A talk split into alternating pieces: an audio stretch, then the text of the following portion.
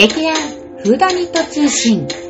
この番組は、チョアヘオ .com の協力によりお送りしております。お芝居のこと、ミステリーのこと、私たちのことをお伝えしていきます。始まりました。劇団フーダニット通信、さつまいもと、立花沙織と、松坂春江でござい今回はこの3人でお送りいたしまーす。ます。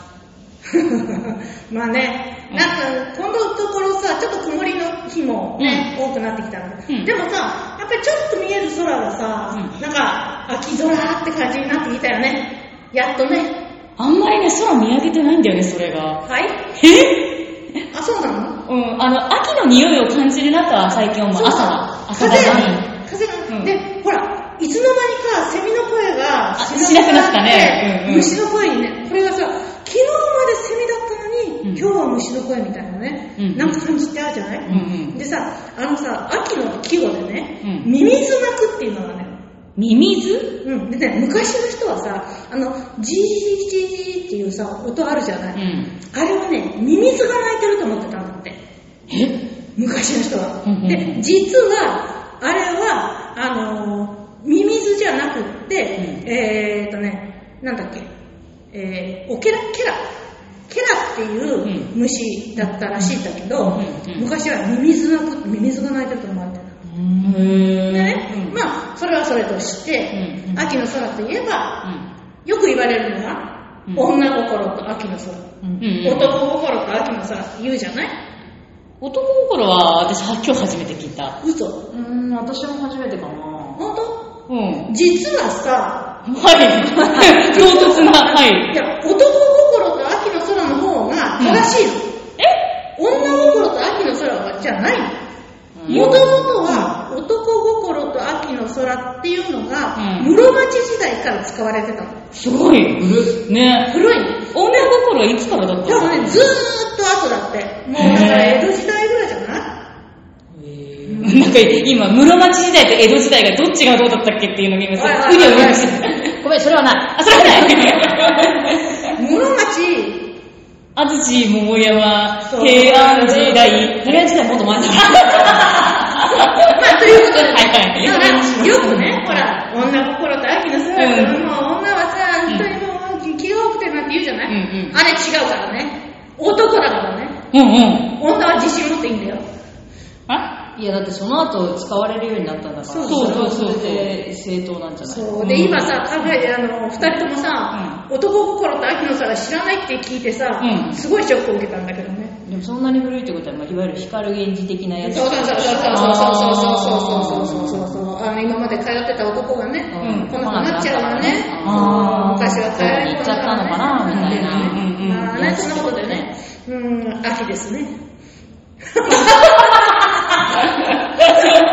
何今のオードリーみたいな気持ち。二人で見合わせて、いや、綺麗に収まったなと思って。ね、終わりがよろしい。まあね、うんあーことでね、ちょっとす、この間ちょっとね、うんあの空を見上げてさ、うんちょっとこうなんか、い岩新聞みたいな、秋の空見たの見た時にさ、ふって、あ、そういえばさ、と思って、うんちょっと調べてみたのよ。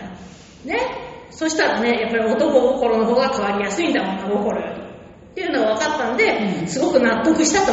なるほど。納得したの？うん。どっちもどっちだよね。まあね。まあ、そういうことで。はい。はい。すごいお勉強の時間になりましたね。そう。歴史、歴史？まず歴史をね、芋 の歴史歴史をね、あの、再認識するところからね。そうだね。うん、平安時代があるか知らなかったっていう？いや、知らなかったわけではなくて、あの覚えてない存在はしてるんだけど、どこの枠にペコンってはまるのかが、わかんなるほどね。う。うん。まあ、そういうことで。はい。はい。というわけで先日、そうですね。はい、皆さん、やらせていただいたうん公開稽古、ね、うんちょっとその話もさせていただこうかなって思います。えーっと、いつも練習をしている精神庁のコミュニティ会館。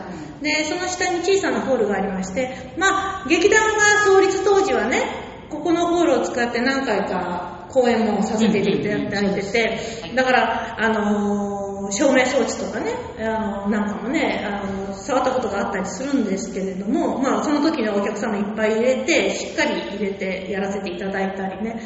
あれ、黒トカゲもここでやったな。あそう黒トカゲそうだねやったねうん。で、まあ、そういうこともあったんですけれども、あの今回ですね、こういう状況なので、お客様を入れてじゃなくって、でも、やっぱり役者っていうか、俳優っていうのは、こう、板の上に立たないと感覚が戻らないみたいな、うんなんか、うんのがあるんじゃないかなって自分、私が思って、ちょっと板の上に立ってみよう。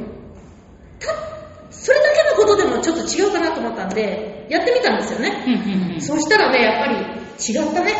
うんあの、音響、音響少しね、このいもちゃんにね、あの、頑張って入れてもらって、で、照明だいぶ間違えたけど、松坂頑張りまして、頑張った。うんうんで、ちゃんと舞台をきちんとね、出してね、の観客席も、まあ、少人数ではあるけれども、お客様にも入っていただいて、で、もうちゃんときちんとね、ソーシャルディスタンスですよ。うん椅子と椅子の間は2メーター。うん。椅子のとの何後ろと前は1.5メータうん。ー。もうね、がっちうんりソーシャルディスタンスして、あれ、椅子一列じゃなかったっけ？2列2列。あ、二列にしたんだ。そうそううん前が4つと後ろが2つ。あ、なるほど。うんで、まあそそんな感じでやったんだけど、でも、やっぱりそういう風にすると、やっぱり役者さんっていうか、雰囲気がふわっと変わってね、あの、私はその照明室から見ていたんで、うあの、下のあれはわからないんだけど、でも空気がパーッと変わってきたのが、すごい見えて、で、よかったなって思って、うん。で立ってた方はどうだった？舞台にいた方は？ああ、えーと、立ってた方はね、立ってた方はね、立ってた方は、はい。あなんか、自分がやってるのはもうちょっともうあほとんど忘れてて、あの、お音響の方の方に頭が行きがちだったから。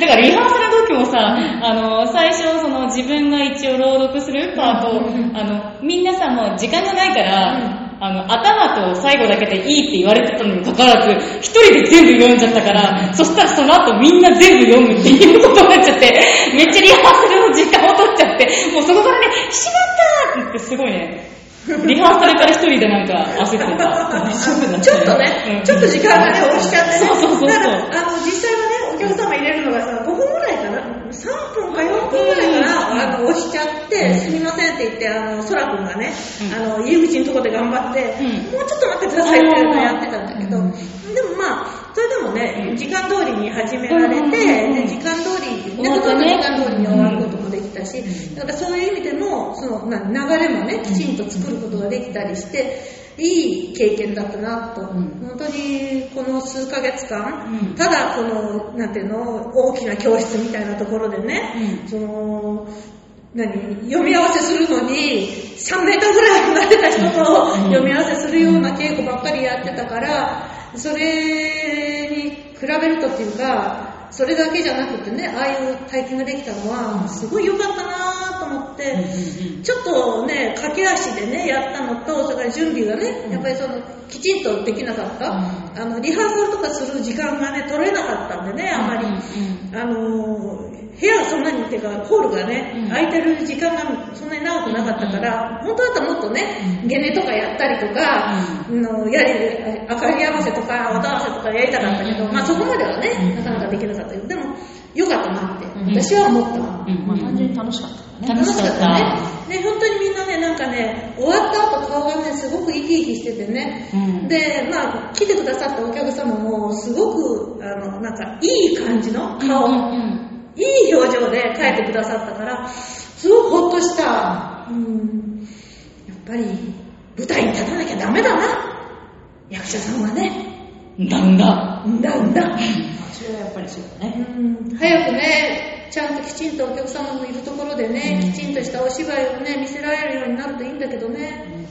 まあ、あのー実際ね、もう小さな劇場では定員入れていい。うんだから、あと映画館もね、定員入れていいっていうことになったじゃないですか。うんで、客席で喋らない、うんマスクを外さない、うん。っていうね、あの客席では喋っちゃいけない。それから、拍手はいいけど、掛け声はダメみたいなね。そういうのをやったら、定員全員入れていいたいな話になっていて、で、まあ、知り合いのところも定員きちんともう入れますっていうところと、それからちょっと大きな劇場では、まだあの半分、うんあの一つ大きいにしか入れませんっていうようなところ、いろんなところから情報が入ってきてるんですけど、やっぱりね、お客様が安心して、ここで見てても大丈夫って言って、その舞台に集中できる不安感なくね、うんっていうのには、やっぱりまだ定員入れるっていうのは早いんじゃないかなって気がするんだよね、私なんかはね。どうなんだろ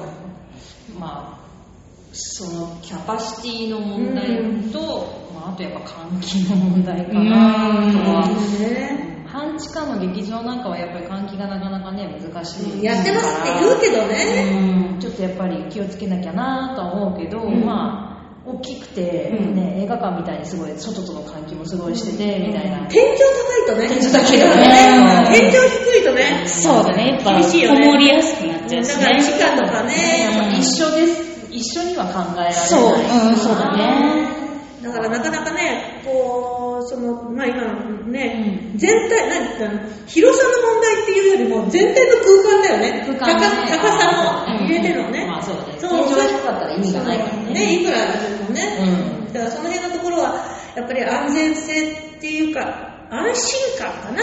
うんうんなんかちょっと狭いよねとか、なんかちょっと近いよねっていうような感覚でおお客様がなんかうじっとかね、うん。するような感じだと、ちょっとね、あの見てもらうのも、で見て、来てね、いただいてっていうのもなんか、こっちも落ち着かないような気がしてね。そうだね。やっぱりお客様がさ、ゆったりとこうね、うん。楽しんでいただけるようなね、うん。そういうところでお芝居をきちんとやりたいなって思いますよね。まあそう。これからね、そのワクチンができるとか、なんとかいろいろあって、状況は変わっていくんだろうけどね。